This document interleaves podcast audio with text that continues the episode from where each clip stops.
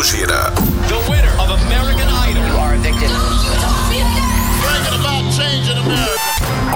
Observatório. Observatório. Economia, política, esporte, saúde, educação, cultura, tecnologia, ciência.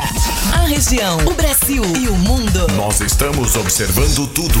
Observatório. Observatório. Está entrando no ar pela 96 FM. Observatório. Observe, comente, participe, dê a sua opinião. Observatório. Observatório. Observatório. Observatório.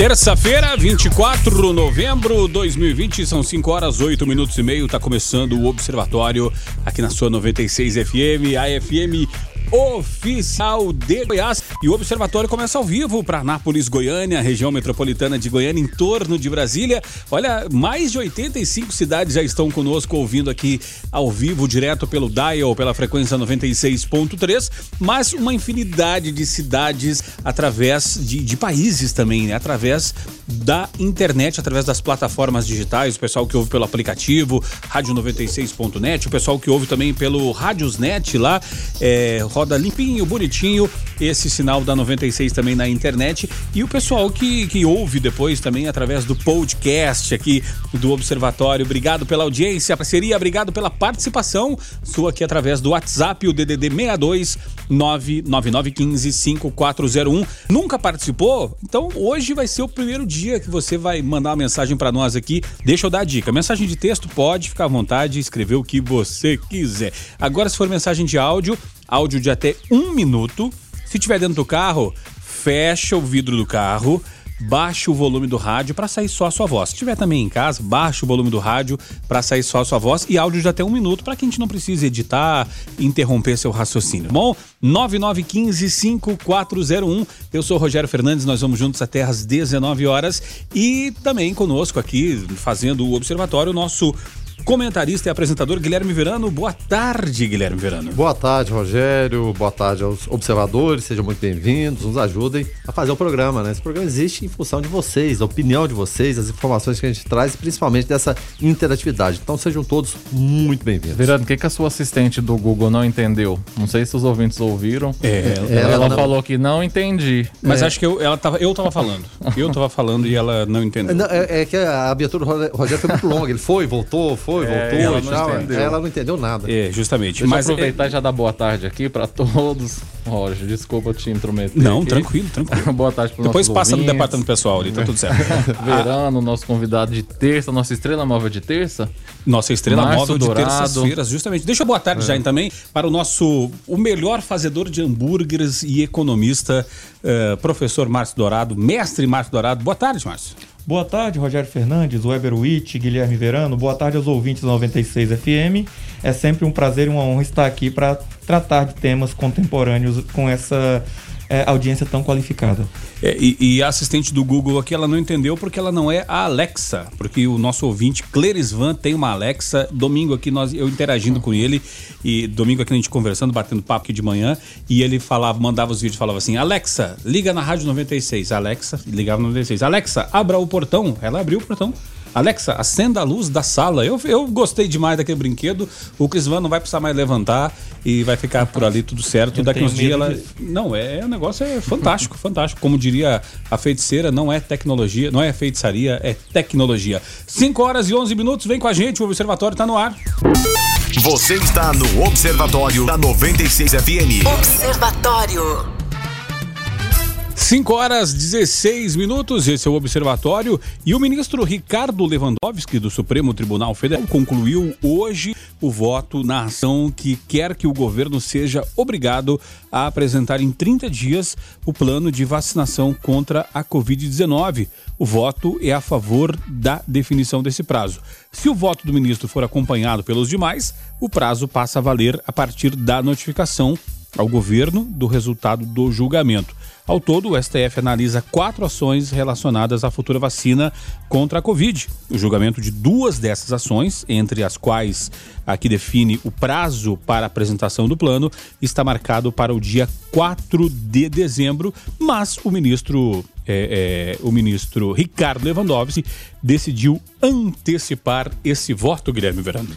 Agora, o inacreditável é ter que obrigar o governo a ter um plano de vacinação, né, rapaz? Porque que o Brasil, é, entre inúmeros defeitos e falhas que a gente tem, outros países têm também, a gente tinha como é, medida e conduta exemplar vacinação. Vacinação eficiente, que cobria toda a população, não precisava de haver discussão, não tinha briga, e ajudou a erradicar diversas doenças do, do, do Brasil e melhorar a qualidade de vida das, das pessoas. Agora, quando a gente vê uma situação de que não há nenhum planejamento caso a vacina chegue, a discussão é, não, ninguém é obrigado a se vacinar, eu acredito que ninguém seja. Né? Enfim, cada um faz da maneira que quiser, mas você tem que ter um plano para os demais que querem. E, na verdade, não, não, se tem plano nenhum. Quando houve a postagem a semana passada de uma, um tweet, pela primeira vez, eh, um momento de lucidez, falando que não há vacina, que hidroxicloroquina não é adequada para o tratamento, enfim. Tuitou, as pessoas tiraram o print, colocaram, imediatamente o Ministério da Saúde foi e tirou aquilo né? Tipo assim, é uma informação errada. Quando a informação era verdadeira, foi tirada por um ministro cuja expertise todo mundo fala, ah, não, não é da área da saúde, mas é especialista em logística. Aí a gente vê é, estoques armazenados de testes deveriam estar encaminhados para prefeituras, para governo de estado, enfim, fica o jogo de empurra e 300 milhões nessa conta. Vê estoques, estoque de hidroxicloroquina que está aprovado por A mais B, por cientistas, não é por mim que estou falando aqui, né, de repente pelo Márcio, Rogério, Weber, mas é por gente é, especializada no assunto, doutor Marcelo, Cecílio Daia, Ludmila, Abraão Rajá, para não citar outros pelo mundo, né, que atestam isso, mas querem ir contra a ciência. Mas enfim, vamos esquecer isso tudo, vamos, vamos relevar isso tudo. Puxa vida, a gente precisa ter um plano de vacinação, Rogério. Precisa de ter de, de forma urgente. Não é possível que a gente conviva com essa negação e eu alertei hoje cedo, essa mesma alegação levou a não é, reeleição do Donald Trump nos Estados Unidos. Será que vamos querer seguir esse mesmo caminho? O caminho de deixar mais gente morta no meio do caminho? Eu não acredito que seja possível. Agora, Márcio, com relação a essa questão de é, ser obrigado ou não ser obrigado ter, a ter um plano de vacinação, é, lá fora para o mercado financeiro muda alguma coisa? O, o, fato de saber que o Brasil está ou não levando a pandemia a sério, tem ou não um plano para essa questão de, de vacinação ou tanto faz como tanto fez? Muda muita coisa. O que, que acontece? O mercado ele faz a leitura de estabilidade e toda vez que se verifica que um país ele está atuando sem o devido planejamento, algo tão importante como a vacinação, por exemplo, que é o que vai permitir a reabertura de determinados setores é, e companhia, é, o mercado financeiro, então, ou quem põe dinheiro dentro desse país, ou quem faz girar o dinheiro da produção, fica reticente. Por quê? É, mas a vacina quase saindo, o Reino Unido, por exemplo, já anunciou um plano de vacinar a população antes da Páscoa e o país, é, a quinta maior população do mundo, ainda não tem um plano de como vai vacinar sua população. Se vai ter prioridade o idoso, se vai ter prioridade o profissional da saúde. Basta fazer aquela. fazer um plano lógico e justificado disso aí. Então, isso aí assusta sim os investidores e deixa o capital estrangeiro com o pé atrás. Não é à toa que. Aí alguém pode estar falando assim, é, mas a bolsa hoje subiu 2%, ontem subiu 0,9%. Se a gente comparar a nossa bolsa com o resto do mundo, dolarizada, nós ainda não chegamos no nível pré-pandemia. Então nós estamos ainda engateando com isso e que, infelizmente, é consequência de uma série de decisões erradas, de uma série de declarações erradas também que se faz, que mostra aí que o governo ainda está procurando como se justificar, procurando chão e procurando aí um, uma concatenação com que, com que se fale na mesma língua dos mercados. Já tem quase dois anos de governo, né, Rogério?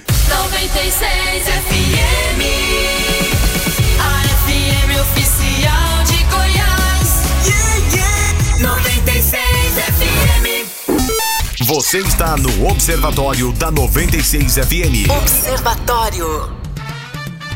5 horas 27 minutos, esse é o Observatório aqui na sua 96 FM, a FM oficial de Goiás. Quem está chegando por aqui é Carlos Roberto de Souza para falar direto ao assunto.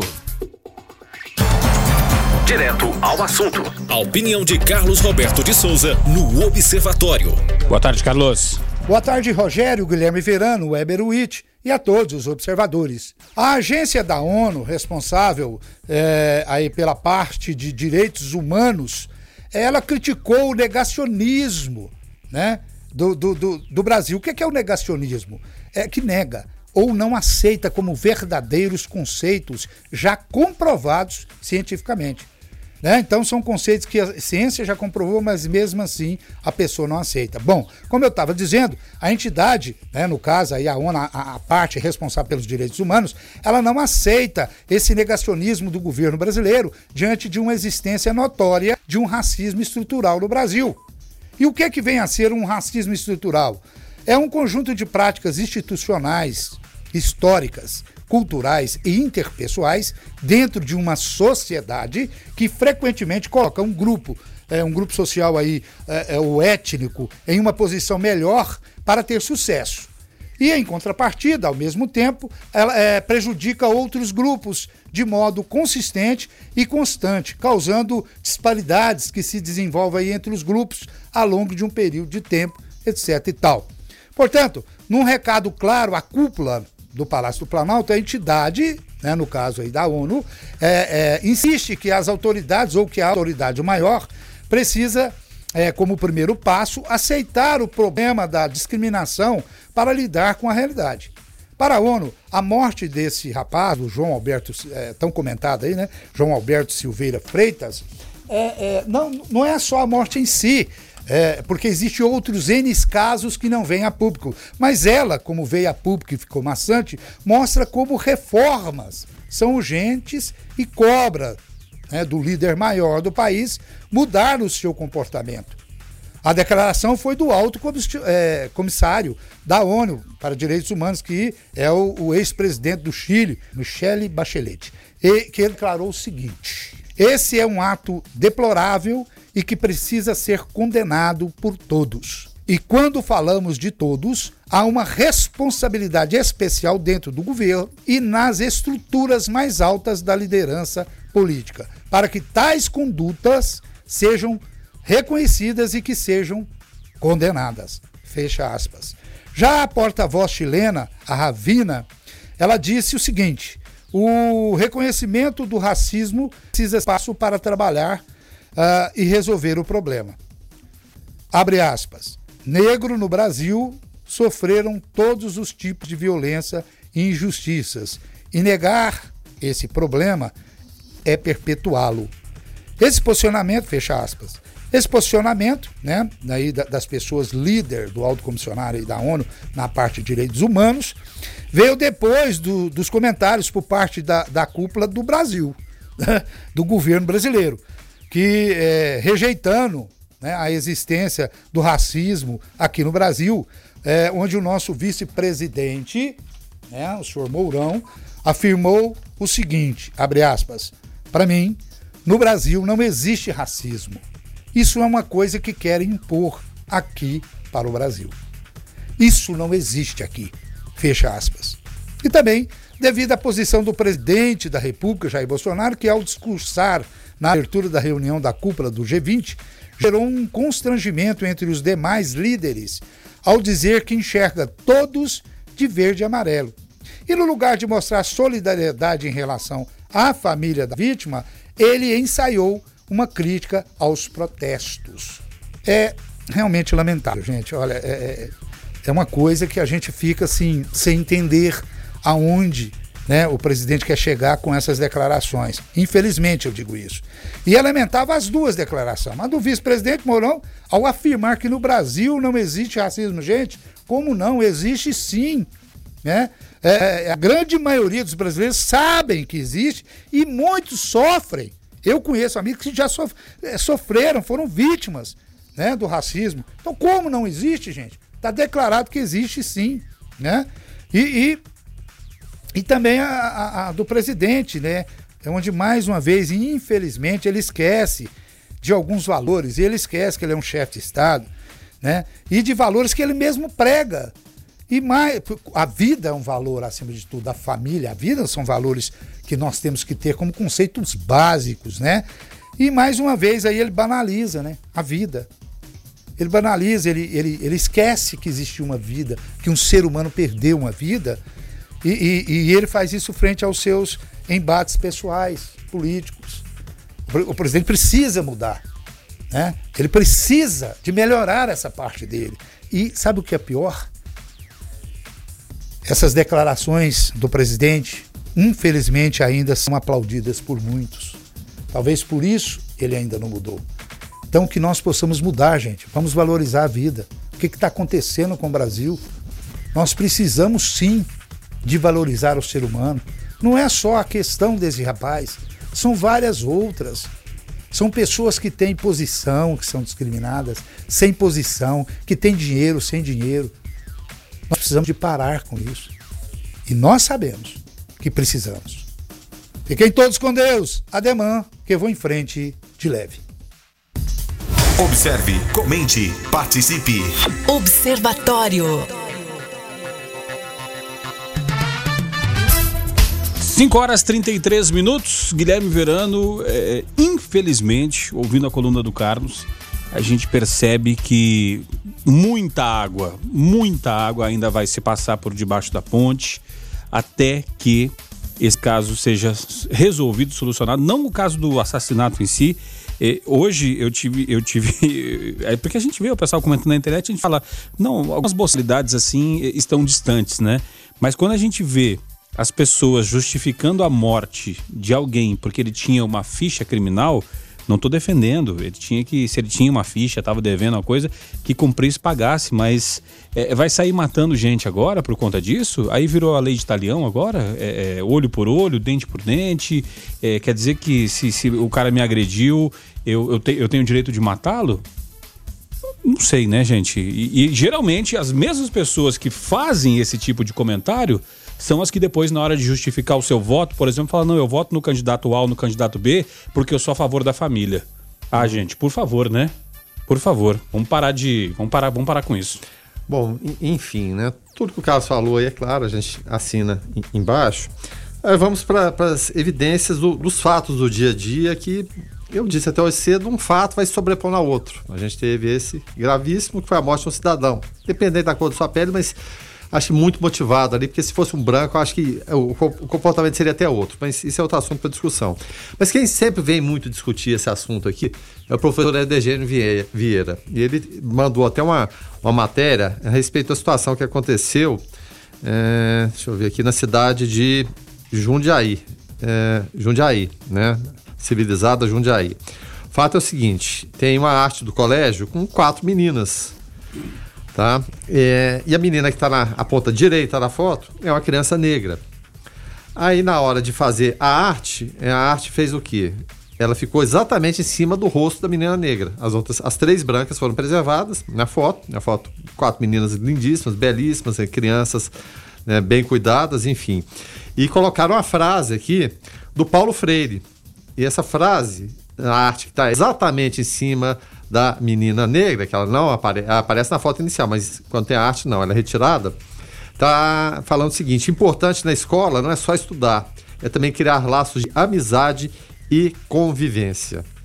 Mas e aí? Por que, que essa arte se deteve exatamente em cima da, da, da criança negra? É, é, algo estrutural, como a gente fala, foi um descuido, né? Às vezes a gente está avançando demais esse sinal e achando que tudo é racismo, tudo é motivo de, de negacionismo, e, enfim, alguma coisa nesse sentido.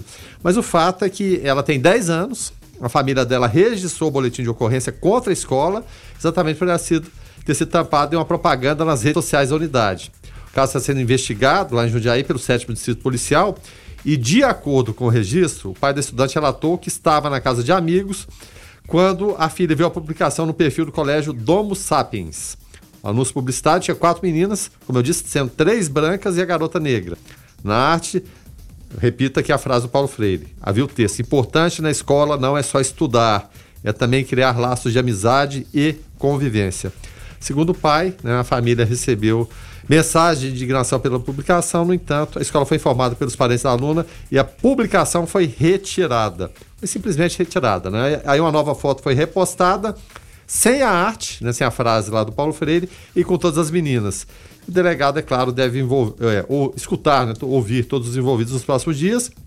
O colégio emitiu uma nota é, ele enviou a ocultação da imagem da aluna em questão. Ele disse que não foi proposital, né? não foi escolhida por critério racial, só faltava falar que foi, né? E sim pelo critério geral de funcionamento da caixa de texto das fotos divulgadas sequencialmente na rede social. Mas e aí? Se você. Para que você tira a foto das quatro? Então, se você vai ter que colocar uma caixa de, de texto, alguma coisa. Coloque só do suficiente, coloque só de duas, de três, ou, ou, ou alterne as crianças. O que não falta são frases do, do Paulo Freire para colocar. Agora, por que foi justamente em cima, em cima daquela? E se ela tivesse de repente no meio, eram quatro. Se ela fosse ali a, a segunda ou a terceira, se ela queria em cima dela, se ela queria em cima da criança branca da ponta, isso a gente nunca vai saber. Mas que existe muita coisa estranha, existe, minha gente. Tentar negar é, isso tudo, ou falar que não existe, somos um país multinacional, é, racial, somos, sim, sem dúvida nenhuma. Mas que o racismo é estrutural, ele existe, e não adianta general de quatro estrelas negar, e nem presidente, muito menos não pedir desculpas por conta disso, não adianta não. Agora, é, com relação a toda essa questão racial, o, o pessoal né, fala e com, tem o direito de falar, até porque quem tem boca é para falar o que quer, que, que não, não foi racismo, que foi é, um crime de um, dois homens brancos contra um homem pardo. O doutor Murilo até falou ontem que seriam dois homens pardos contra um homem pardo. Então, é, tem todas essas visões. Agora, economicamente falando, professor Márcio, o Carrefour é, ficou alguns dias fechados, o Carrefour é, até colocou as vendas do dia 20 é, do Brasil é, para poder ajudar instituições que, que combatam o racismo, é, tudo isso. Agora, é, isso é, é, é, nada perto do, da imagem que foi arranhada. Agora eu te pergunto, uma multinacional como o Carrefour está preocupada com isso, Márcio? Está preocupada sim. É, ontem, é, esse tema é bem interessante de se trazer. Não é interessante um brasileiro morrer é, como um animal nas mãos, seja o que quer que tenha feito. Independente só, da cor. Independente da cor. Mas é só, é, assim, só queria lembrar que a lei de Italião ela era precedida de um julgamento. Não era o captor que julgava ali na hora do olho por olho, dente por dente. Então, é muito triste isso, mas ah, o Carrefour é o principal mercado, o principal mercado do Carrefour no mundo, depois da sua matriz, que é a França, é o Brasil. Então, só ontem as ações do Carrefour caíram quase 6%, o que desvalorizou a empresa, Rogério, em mais de 2 bilhões de reais.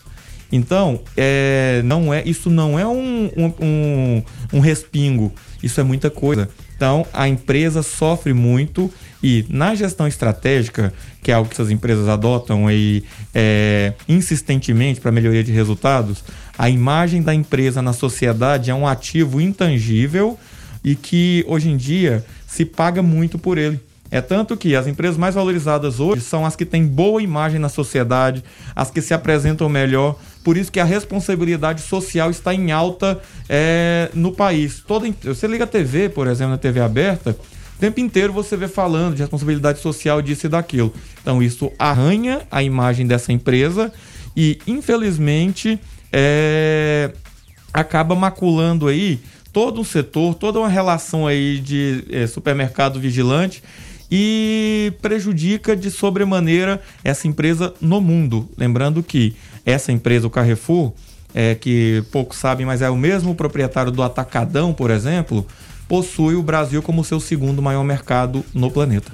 E, e tem um detalhe aqui, Rogério, só para é, colaborar com o professor Márcio falou, é, vários fornecedores do Carrefour cobraram essa, essa posição e gente de, de peso, né, cobrando medidas efetivas. Vou citar aqui: Coca-Cola, Pepsi, Danone, BRF, General Mills, também Heineken, JBS, Kellogg's, L'Oreal, Mars é, e Nestlé, entre várias outras, cobrando essa, essa posição realmente da, da rede de supermercados.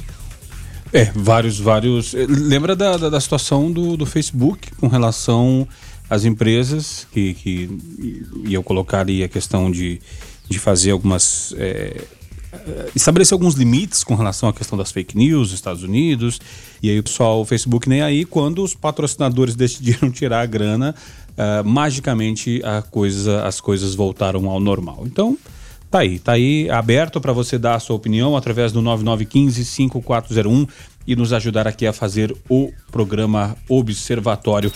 Observe, comente, participe. Observatório. Aqui o ouvinte participa através do WhatsApp, o 62 9915 5401 9915 5401. O nosso querido ouvinte, o Iago Moisés, falando boa tarde. A pergunta é: o Carrefour deveria fechar e ir embora? Ele fala que no caso de ter as lojas quebradas, deveria, professor Márcio? De forma alguma. É, o Carrefour deveria, isso aqui é só um conselho, tá? Eu não sou contratado como consultor do Carrefour. Mas o Carrefour ele emprega mais de 150 mil pessoas no país. Ele lucra no país também, ele não emprega também só de graça, não. Então, na minha opinião, o Carrefour deveria fazer o quê? É pedir reforço policial para essas lojas, tentar conscientizar a população através de propaganda que aconteceu aquilo lá e que todas as políticas estão sendo revisadas, criar uma espécie de código de ética e conduta para os seus empregados e para os seus terceirizados e a partir disso tentar virar essa página. O fato lá aconteceu, então resta a ele prestar toda a assistência possível e virar essa página. Ir embora, fechar uh, centenas de lojas no país, é, deixar pessoas desempregadas, deixar de movimentar a nossa economia, jamais. Outra coisa, quebrar loja, é, aí já muda. Aí já vira vandalismo, que é um ato punível segundo o Código Penal brasileiro. Então não é por esse caminho. As manifestações devem acontecer sim. É, o Carrefour está na linha de frente disso aí, mas quando vira vandalismo, isso é crime. Então não deveria ir embora de forma alguma. Ele deveria aproveitar isso aí como um trampolim para se renovar. O ouvinte Marcelo Freire fala aqui o seguinte também: olha, acho que é necessário mesmo ter um plano de vacinação contra a Covid-19, apesar de milhões de pessoas já estarem imunizadas por terem contraído o vírus, como eu, ele fala, né? Minha esposa e mais da metade dos nossos parentes. Tem muita gente que precisa adquirir imunidade. Mas antes, não seria necessário exigir uma vacina comprovadamente eficaz e aprovada cientificamente no mundo? É o que questiona o Marcelo Freire, Guilherme Branco. É, você tem toda razão, tem que ter. Mas só que a gente precisa ter um plano que caminhe junto. A gente não pode esperar ter a vacina para depois, é claro, elaborar o plano. Mas a expectativa é essa. Existem várias promessas de vacina, mas aquela que, ó, chegou aqui, vamos começar a vacinar, é uma população enorme no mundo, ainda não tem. Mas é necessário, e o Brasil sempre teve isso, desde governos militares, governo de esquerda, de centro, enfim, governo de gente que roubava, que não roubava, sempre teve o plano. Então é necessário que a gente tenha esse plano. Obrigado pela, pela participação. Valeu, participe sempre. Economia. Financiamentos imobiliários chegaram a 13,9 bilhões em outubro de 2020, um aumento de 84% em relação ao mesmo mês de 2019. A informação foi divulgada hoje pela Associação Brasileira das Entidades de Crédito Imobiliário e Poupança, a ABCIP. O crescimento em relação ao mês anterior foi de 7,4% em termos financeiros. Foi renovado o recorde de financiamento com recursos do Sistema Brasileiro de Poupança e Empréstimo em toda a série histórica medida desde 1994. A crescente vem desde abril desse ano, depois de uma desaceleração no início de 2020. O mercado imobiliário voltou a reaquecer com a queda da taxa básica de juros, a Selic, para o patamar de 2% ao ano. Agora, com relação a isso, professor Márcio, eu questiono o seguinte: será esse, esse aumento aqui 84% em relação a outubro do ano passado. Seria uh, demanda reprimida ou de fato a taxa de juro foi importante nessa questão aqui do, do, dos juros para a questão dos financiamentos imobiliários? Rogério, é o casamento das duas coisas. Demanda reprimida nós temos muita. O déficit habitacional no Brasil ele é imenso. E quando eu falo déficit habitacional, talvez o ouvinte não entenda, déficit habitacional não é só quem mora na rua déficit habitacional, quantas pessoas que você conhece que mora o casal novo junto com a sogra, que mora ali aquela vai criando um cortiço dentro de casa, fazendo puxadinho. Então, isso é o déficit habitacional. Com a baixa na, na taxa de juros, abre-se uma janela de oportunidades. E para muitos casos, talvez a maioria dos casos, para pessoas mais humildes, que estão relativamente bem empregadas ou que têm ali aquela renda fixa, o financiamento acaba se tornando mais barato do que o aluguel. Então, a baixa na taxa de juros, ela é, incentiva as pessoas a adquirirem a casa própria. É, e pelo SBPE, que é o Sistema Brasileiro de Poupança e Empréstimo, é, o financiamento acaba se tornando mais barato que o aluguel e a pessoa passa a não pagar o aluguel, que é um fundo perdido, mas a adquirir algo para si.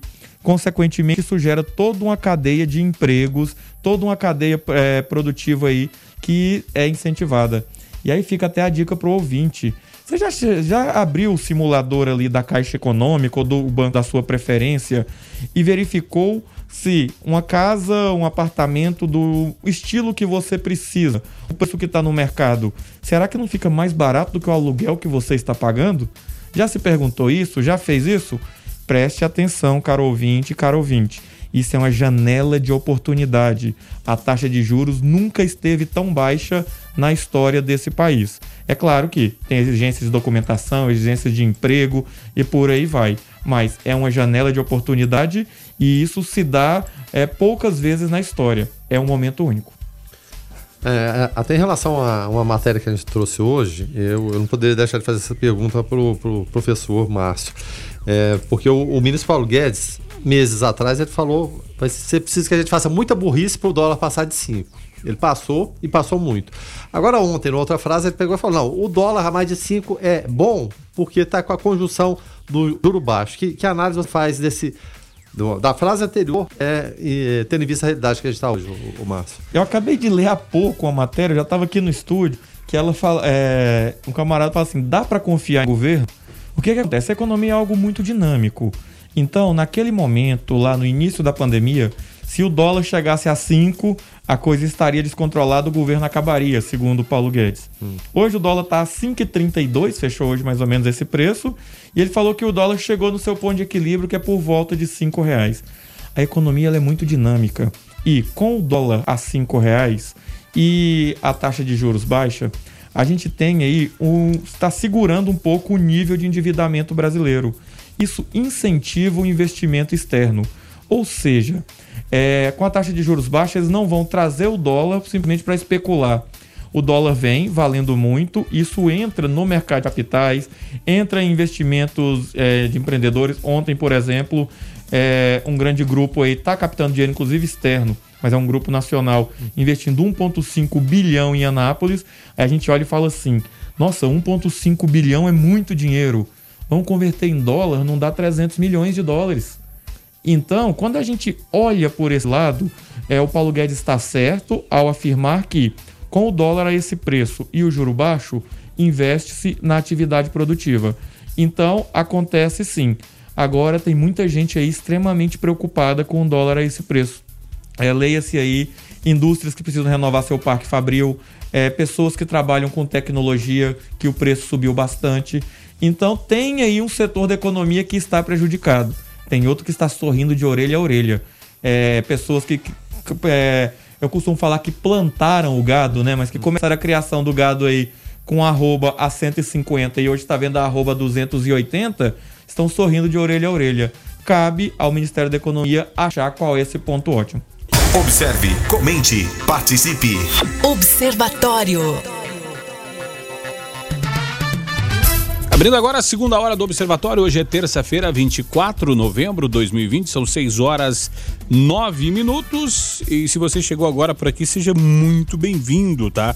Esse é o Observatório, nós vamos juntos até às 19 horas, trazendo notícia, informação para você aqui através da frequência 96.3. Aqui Rogério Fernandes, Guilherme Verano, Weber e também o nosso comentarista, nossa estrela móvel, professor Márcio Dourado, economista. O ouvinte participa através do 9915-5401 e a Shirley de Goiânia fala o seguinte: boa tarde. Eu conheço pessoas que até hoje não conseguiram comprar casa. É muita, é muito, muito burocracia. De fato, às vezes é um marketing enganoso. É o que diz a Shirley, professor Márcio. Afinal de contas, é difícil ou é casa mesmo? É burocrático, é burocrático como todo. Pensa que você está assumindo um compromisso quando é isso aí para 30, 35 anos. Então, eles fazem sua análise de crédito detalhada. Se você teve um cheque devolvido, por exemplo, e cheque, né? Eu fui longe agora. Mas assim, se você teve um cheque devolvido nos últimos dois anos, por exemplo, é, eles pegam isso lá e podem negar esse crédito. Então, tem essa parte extremamente burocrática, sim. Exige-se é, comprovação de renda firme Então, assim, tem que ter aquela comprovação de renda X. Você só pode comprometer 30% dos seus rendimentos com a prestação. Então, existe burocracia, mas sai. Prova de que sai são os números que foram colocados aqui que o financiamento desse mês de outubro foi 80% acima do outubro passado.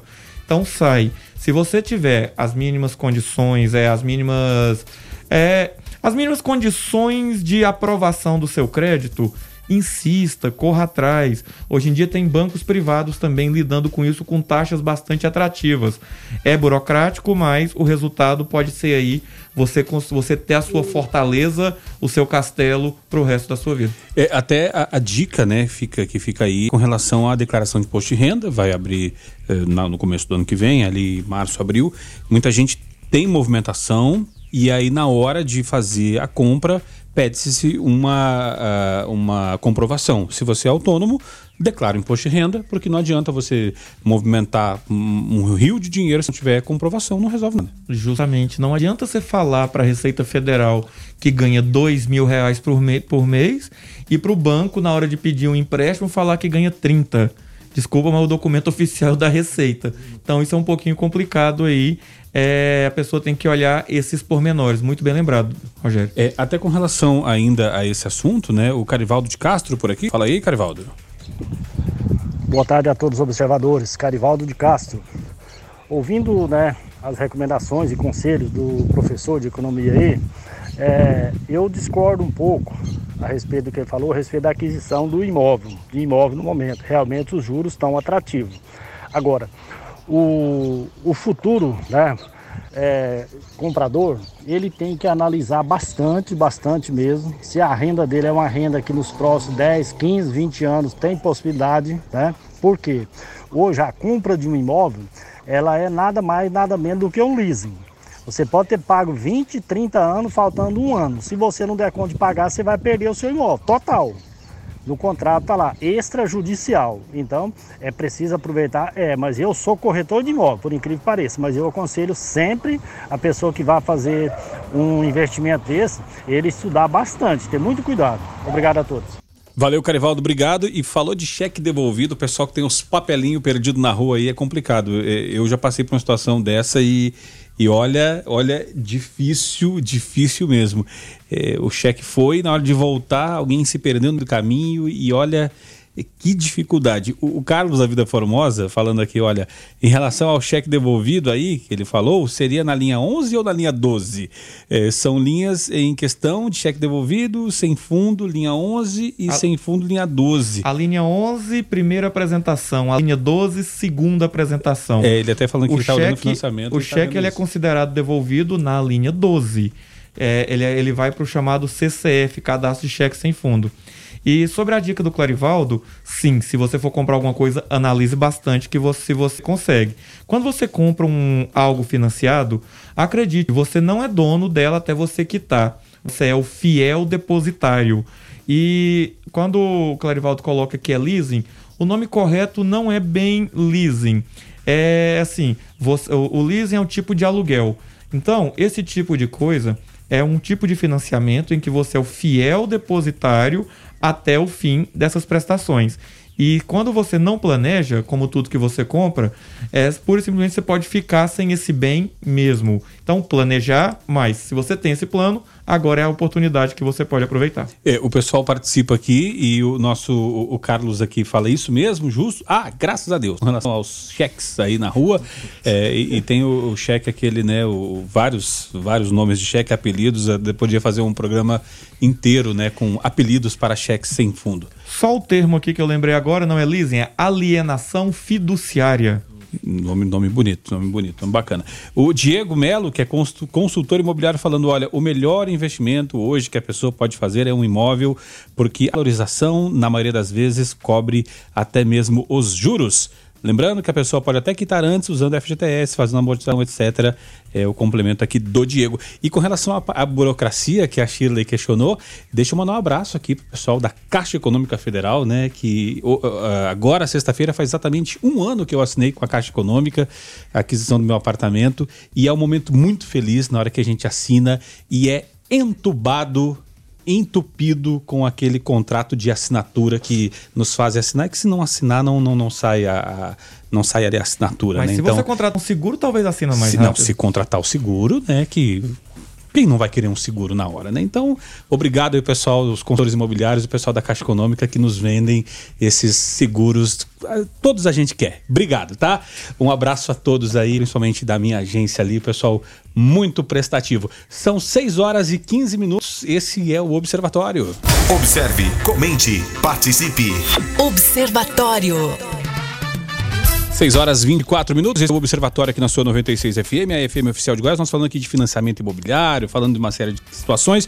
Deixa eu mandar um abraço aqui agora para o meu gerente, o Tiago, gerente lá do, do Cicobi, que teve aqui na semana passada com a gente, dando aqui a feliz notícia, dizer, Rogério, pode vir, sua conta tá aberta amanhã só para assinar e falando para esquecer outros bancos aí que lá no Cicobi só faz seguro se quiser. Então, Posso dar mais uma dica baseada nisso aí? pode, pode, lógico que A pode. dica fica o seguinte: se você acha que está pagando muito caro na sua prestação e tem algum outro banco te assediando, querendo você como cliente, ou você já é cliente de outro banco daquela. daquele. Assim, você tem um financiamento feito há 10 anos e hoje você já não tem uma relação tão boa com esse banco, nessa época também de juros baixos, é uma boa oportunidade para você procurar fazer a portabilidade do seu empréstimo. Talvez você contratou lá em 2015, por exemplo, um empréstimo com a Selic a 14,25 e seus juros estavam mais altos. Então pode ser que agora você consiga fazer a portabilidade de crédito, em que você vai mudar de banco e a única coisa que vai mudar é- são as suas taxas de juros e os valores das prestações. Peraí, o peraí, momento mas- é bem oportuno. Deixa, deixa eu só abrir um parênteses com relação a isso, que isso é importante, isso é utilidade pública, que o professor Márcio traz agora, até baseado em cima do comentário do Carivaldo de Castro. A gente percebe muitas pessoas, e, e- e eu vou te falar que um dos meus traumas de infância, inclusive o certo seria tratar isso com o Dr. Murilo Nascente, era o medo do despejo eh, quando a gente morava lá no BNH. O Guilherme Verano, mais de época, vai saber o que é a sigla de BNH. Banco Nacional de Habitação. É, justamente. Nossa casa era, né, pelo. Lá, falava, ah, o conjunto do BNH. Aí, beleza. E aí o nosso medo era ali na, na, naquela. Ali comecinho dos anos 90, 93 ali. Inflação deslocada. É, e, aí, e aí todo dia praticamente tinha um caminhão chegando com um golzinho quadrado, aquele 1.0, aquele gol chaleirinha lá, o gol 1000. polícia? Da polícia, polícia fazendo a escolta e um caminhão tirando as coisas da pessoa e levando para um lugar incerto e desconhecido. Era ordem de despejo. E aí, é, nós, nós tínhamos trauma daquilo, porque a gente estava com as parcelas atrasadas e acabou que vendemos o ágio, enfim, e passou, passou adiante. Então, eu, eu, eu acho isso muito sério, porque a pessoa coloca ali um sonho de uma vida, tal, para fazer uma aquisição de, de uma casa, e aí daqui a pouco perder, o que o Carvalho colocou aqui é uma coisa muito, muito séria e pode gerar até problemas familiares, enfim, psicológicos, então é bastante sério isso. A pessoa fechou lá atrás com juros astronômicos. Agora essa taxa está mais baixa. Quando faz essa portabilidade, se o banco, lógico, né, tiver, é, essas taxas são feitas, é, essa avaliação de crédito é feita em cima do juro da época da contratação ou em cima da realidade do que tem agora, professor? é em cima da realidade do que tem agora. Então, mas para isso, o seu- o financiamento no banco que você já tem, que você está achando juro alto, ele tem que estar em dia. E o que, que acontece então? O seu novo banco vai lá e vai pagar o seu financiamento e você vai passar a dever o seu novo banco com as taxas mais baixas que você conseguir negociar. Eu já vi casos aí de pessoas que estavam pagando 12%, 13% de juros ao ano e que conseguiram com a portabilidade chegar em 7, em 6% ao ano, ou seja, reduzir os juros pela metade. Então é, um, é algo vantajoso. Pesquise sobre isso se você acha que está pagando juros muito altos, mas já adianto. Se você financiou pelo Minha Casa Minha Vida naquela faixa de renda mais baixa, dificilmente você consegue fazer uma portabilidade. Agora, quem estava com a renda um pouco mais alta que aquilo lá, pode conseguir aí boas oportunidades no mercado. E aí, se- quando se fala de 5% de juro ao, ao mês aí, Guilherme, o Guilherme ele Ao tá ano. Ao ano, ao ano, o, o Guilherme está fazendo conta aqui, 30 anos de financiamento, 5% ao mês. O Guilherme ali que é praticamente uma, uma 12, uma, uma 12C, 12C. praticamente uma 12C, está ali já fazendo os cálculos, né? Agora são 6 horas, 6 horas e 20 Vou, minutos. vou, vou nem responder, não. Vamos. 6 horas e 29 minutos, Guilherme Verano. E, e eu, é, a notícia que eu vou trazer agora é uma notícia triste, é, porém, é, quando eu falo o bordão Alô Você, não tem como não reconhecer e lembrar de Fernando Vanucci, que faleceu hoje aos 69 anos, jornalista, radialista e apresentador. A causa da morte não foi divulgada. Vanucci deu entrada no hospital em Barueri por volta das 14 horas de hoje. Ele havia sofrido um infarto em abril do ano passado, o que o deixou debilitado. Havia colocado um marca-passo cerca de um ano atrás, mas sem melhoras sensíveis. Acordou já com um enorme mal-estar e desmaiou durante o café da manhã. E, e quantos de, de, nós acordávamos ali é, domingo? Eu, eu sou da, da, da, época de domingo de manhã, todo domingo de manhã, acordar e assistir Ayrton Senna e depois Fernando Vano então, uma, per, uma, uma, uma perda bastante grande aí no, no, jornalismo, não só esportivo, mas da, da TV brasileira, Guilherme Verano. É, sem dúvida nenhuma. Marcou a, a fase, né, é, no Globo Esporte principalmente, é, que tinha bordão Alô Você ficou conhecido nacionalmente, foi referência por, por décadas e décadas. Aí depois ele acabou saindo da Globo, ficou meio que no, no ostracismo enfim, mas teve, é claro, sua re relevância numa época que a, a, as figuras eram igual jogador de futebol time antigo. Eles ficavam quase que uma, uma existência inteira numa, na mesma emissora. O Léo Batista está lá na Globo até hoje, não, não, não vai sair nunca, né? Eu lembro do Fernando Vanucci, acho que perto da, da, dele sair, ele foi pego comendo no ar. Isso, Isso, exatamente. Foi um dos motivos. Um dos motivos da demissão. Da demissão dele. Posteriormente, ele teve um episódio também de que deu um, um apagão, ele estava tomando remédio controlado e ele estava falando coisas desconexas num, num programa ao vivo. Isso já no período pós-Globo. Ficou conhecido também por ter belas namoradas, né? algumas capas de revistas adultas, enfim, mas isso é vida particular dele. Mas marcou época assim no jornalismo brasileiro, jornalismo nacional, e era botafoguense. Vanucci era botafoguense e, infelizmente, ainda, ainda jovem, 69 anos hoje, ainda é, você vive e bem, mas teve um infarto é, ano passado, colocou marca-passo e, e não vinha é, muito bem de saúde. Provavelmente deve ter sido alguma consequência nesse sentido, a gente ainda não tem a informação oficial, mas fica nossa lamentação por mais um né, que marcou época e que acabou indo. Agora, uh, também hoje nós perdemos também, principalmente aqui para Goiás, é, o, o, senhor é, Francisco, Francisco José de Camargo, 83 anos, pai do é, Zezé de Camargo e do Luciano do, do famoso filme aquele Os Dois Filhos de Francisco, faleceu após 14 dias internado no hospital de Goiânia. A assessoria comunicou a morte na manhã é, dessa terça-feira, hoje, dia 24. Uma pena, né? Fez, nós até citamos aqui no, no Foco hoje de manhã, Sim. fez. É, é, do, fez um objetivo, passou por várias tragédias pessoais, é, a morte de um filho lá na, na época da dupla Zezé e Zazá, também depois é, a, aquele fato do, do outro filho, Wellington, né? Teve, foi sequestrado, hum. orelha cortada, enfim. É, cumpriu a sua missão, Guilherme Verano.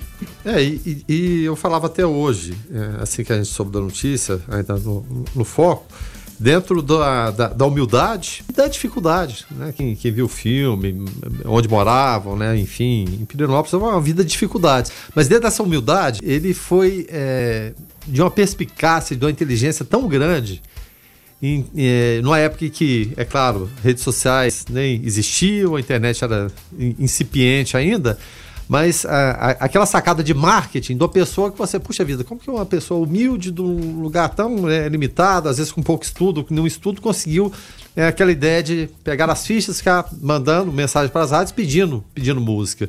Que sacada que ele teve. Mas só que, junto com essa ideia que ele, que ele teve, e ele despendeu algum dinheiro e pedia para as pessoas ligarem para as rádios e assim alavancar as músicas, precisava ter uma música de qualidade junto também. Sim. Porque não bastaria pedir e de repente, puxa vida, que porcaria de música é essa? Vamos rodar isso aqui não, mesmo com os pedidos. Mas foi uma conjunção de fatores, da, da ideia que ele teve de acreditar nos filhos mesmo, depois de de, dessa tragédia pessoal, de acreditar e conseguir alavancar uma carreira. E é claro, baseada no, no talento do, do, do, Zezé como compositor, o Luciano acompanhando, né? Foi assim, entre vários irmãos, o que, o que se encaixou naquele momento, depois da morte do, do, do Zazá, mas enfim, a coisa aconteceu para eles, se tornaram referência na música sertaneja no Brasil, porque não dizer na música popular brasileira. A gente Sim. às vezes tem que deixar de lado esse, esse Inclusive, é o amor. Disso, gosto daquilo. Rapaz, é na hora que é o... solta na balada, o, o, o, aquele que gosta de rock, outro você dá despistada, mas canta. canta. É, o, é o Amor foi uma das músicas é, com maiores, é, com mais quantidade de regravações Sim. e versões feitas no mundo.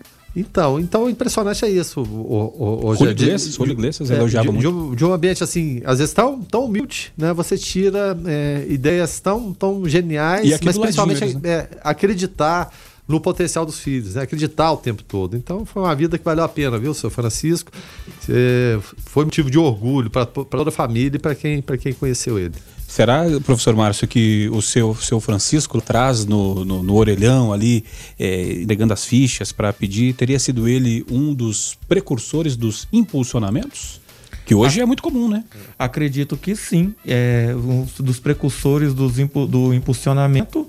E, assim, é e fazendo isso através de contas fakes, né? Pessoa que nunca escutou quem era Zé de Camargo pedindo as músicas do Zé de Camargo e Luciano. Se fosse hoje, o pessoal teria uma camisa. Eu sou o robô do seu Francisco. Provavelmente. Ah, esse é outro assunto. 6 horas e 35 minutos. O ouvinte participa aqui através do 9915-5401. O nosso querido Clerisvan por aqui. O Clerisvan falando: olha, o, o, boa noite a todos. O falecimento do Vanucci lembra ao Rogério e ao Guilherme que a fila está andando. Estamos ficando velhos, porém não obsoletos boas lembranças do Alô Você, Clerisman. É, só que nessa fila eu tô bem mais lá pra frente, eu tô perto do caixa já, né? vocês, nossa, estão pegando senha ainda, né? Eu não sei a idade do Clerisman, mas vocês estão pegando senha e eu tô próximo ali de ser atendido. Mas brincadeiras à parte, obrigado pela, pela lembrança. Sempre, sempre com bom humor, Clerisvan. Um abraço pra você. Observe, comente, participe. Observatório. E a arrecadação sobe 9,56% em outubro e atinge o maior valor no mês desde, dois, desde 2014. É, eu estou falando da arrecadação de impostos e contribuições federais, é, que somaram 153, é, 938 bilhões em outubro, o maior resultado para o mês desde 2014, com a retomada da atividade econômica e o pagamento de tributos uh, foram adiados pela Receita Federal nos piores meses da crise da pandemia de Covid-19.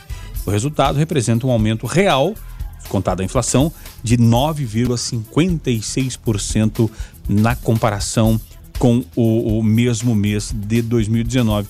Afinal de contas, é quase 10%, né, professor Márcio? É muita coisa ou não? Gente, a gente está falando de uma economia quebrada, de uma economia que está sofrendo com coronavírus, isso e aquilo.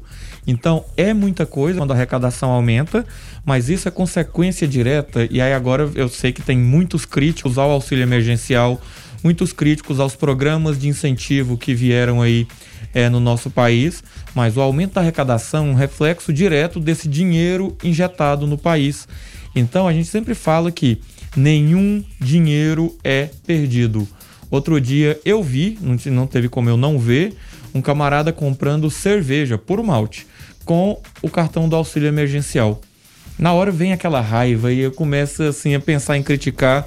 Depois eu penso, poxa, alguém produziu essa cerveja, alguém transportou essa mercadoria, é, tem uma moça no caixa atendendo, tem um repositor colocando na, no freezer. Ou seja, esses programas de incentivo eles acabam refletindo na cadeia econômica e, consequentemente, eles pagam tributos. Isso reflete na arrecadação. Então, se a gente for olhar, uh, falando, trazendo isso para o auxílio emergencial, nós temos aí um saldo positivo desses pacotes uh, de incentivo que acabam movimentando a economia e, consequentemente, o dinheiro volta para o governo em forma de arrecadação tributária. Tá certo. Dito isso, então, deixa eu agradecer aqui demais a participação do, do professor Márcio, que mais uma vez, nessa terça-feira, abrilhantou o nosso programa e nos ajudou muito com relação a esses assuntos diversos, principalmente econômicos. Márcio, obrigado. Até terça-feira que vem. Até terça-feira que vem, eu agradeço a todos vocês e agradeço principalmente ao ouvinte da 96 FM que nos prestigia bastante aí, dando palpite, dando opiniões. Um grande abraço. Tá certo. Observe, comente, participe. Observatório. 6 horas 48 minutos. Esse é o Observatório aqui na sua 96 FM, a FM oficial de Goiás. E Guilherme Verano, é, ainda é, é, com relação, parece notícia velha, mas é que ainda não foi resolvido, né? Temos ainda a questão do apagão lá no Amapá. Olha, trabalhadores que tiveram prejuízos com o apagão que atingiu o Amapá durante 22 dias falam em desconfiança e cautela após o anúncio do fim do rodízio e da volta total do fornecimento de energia. A Companhia de Eletricidade do Amapá, eh, a SEA, distribuidora de energia local, e o governo federal anunciaram a retomada de 100% do fornecimento nessa terça, dia 24, após três semanas de crise energética. Tomara, tomara que a energia tenha voltado lá, porque imagina o sofrimento desse povo. É, o sofrimento estava sem fim, né, Rogério? Realmente, meu Deus do céu, mais de duas semanas.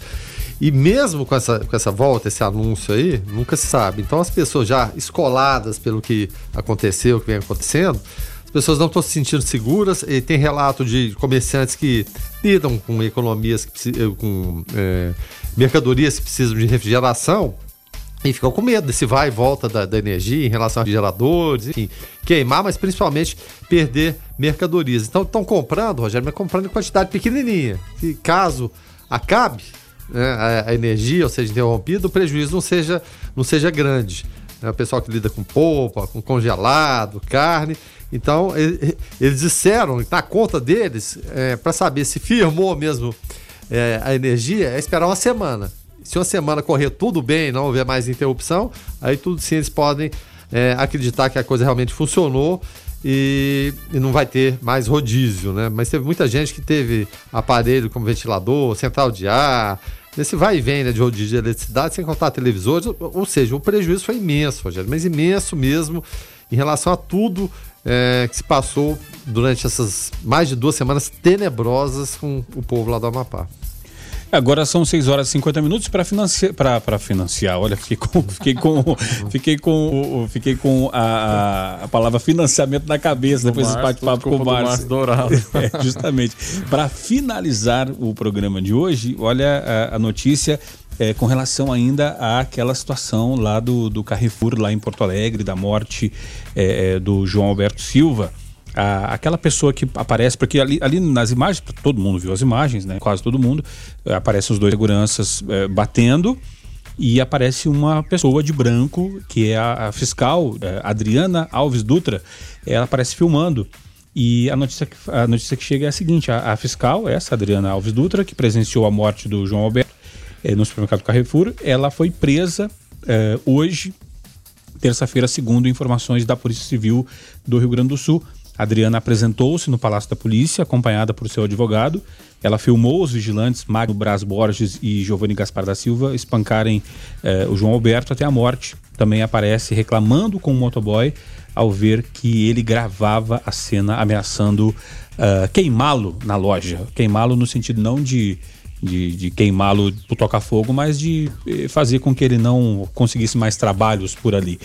Guilherme Perano, é, e isso fica como até como um alerta para diversas situações em que é, nós, sociedade, é, em vez de socorrermos alguém, escolhemos filmar aquela situação para compartilhar em grupos. Né? Então que fica aí, que sirva de, de, lição também. E falta de preparo também, né, Rogério, em relação a isso. Será que foi alguma orientação para pegar e filmar tudo e tirar a culpa? Bom, enfim, o fato é que ela é, não havia sido demitida do, do, do, do Carrefour, estava só afastada. E por conta dessa situação, dessa, dessa ameaça, né, que falou que ia queimar o rapaz na loja, enfim, acabou sendo detida. A gente espera é que a justiça seja feita, Rogério. Justiça seja feita né, em relação a toda a situação, seja ela, seja aos seguranças que acabaram é, sendo desligados, é, demitidos, inclusive pela, pela própria companhia lá, por, é, justa causa, enfim, mas que a justiça seja feita, que não seja mais uma página. Ah, aconteceu esse, aí acontece o outro, aí vão virando páginas, e essas páginas elas vão ficando ali, mas só que elas não ficam, ficam viradas definitivamente, né? Porque você tem famílias envolvidas, você tem questão racial envolvida, é, é, é muita coisa junto que precisa ser esclarecida e, é claro, colocar a culpa de cada um, mas a justiça agir da maneira que tem que ser, independente de pressões de A ou B. Analisar os fatos com a clareza que eles são expostos ali. Tá certo, dito isso, então nós vamos encerrando o observatório de hoje. Deixa eu agradecer demais aqui a participação da, da turma aí, da, da galera que nos ajudou através do 9915 5401. Guilherme Verano, então até amanhã de manhã. Até amanhã de manhã. Obrigado mais uma vez pela participação dos observadores, que sempre são parceiros aqui na condução do programa. Valeu. Tá certo, Weberwitch. Então, até amanhã. Até amanhã, bom descanso para todos, Guilherme Verano, nossos ouvintes. Até amanhã e abraço. Tá certo, na sequência tem a Gabi Moraes no Conectado. Pessoal, fiquem todos com Deus, paz e bem. Fui. Observatório. Observatório.